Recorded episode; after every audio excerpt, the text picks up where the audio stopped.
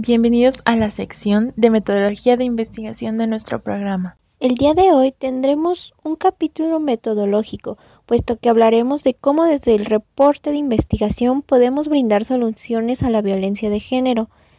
Considero que es un tema muy interesante. ¿Qué nos puedes decir al respecto, Nicole? Un reporte de investigación es un tipo de documento académico o profesional que rinde cuentas respecto a los hallazgos y resultados obtenidos durante un proyecto investigativo de cualquier naturaleza.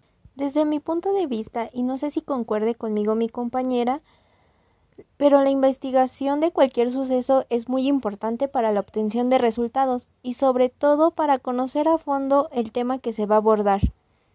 Desde que planteamos un tema es importante tener en cuenta los objetivos que se tienen que descubrir, las hipótesis a las cuales se les quiere dar respuesta y sobre todo la opinión social es muy influyente en el mismo contexto de la investigación. ¿Qué nos puedes decir al respecto, compañera? Generalmente, estos estudios aspiran a responder una serie de preguntas o comprobar algún tipo de hipótesis sobre la problemática, donde la información está desarrollada, explicada y sistematizada, lista para su presentación a terceros.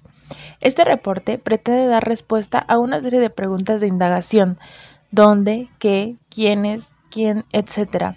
Y con ello ampliar el conocimiento respecto a dicho tema, que a mi parecer es primordial. El reporte contiene datos recabados de diferentes fuentes de información como entrevistas, encuestas, medios electrónicos, solo por mencionar algunos, haciendo más enriquecedora la información. A mi parecer, toda una investigación nos ayuda a proponer soluciones a cierto tema. En esta ocasión, una de las soluciones es tomar en cuenta la opinión social, puesto que con ella comenzaremos el cambio de igual manera, a generar actividades donde busquemos que tengan un impacto en la sociedad y con ellas puedan todas estas personas alzar la voz.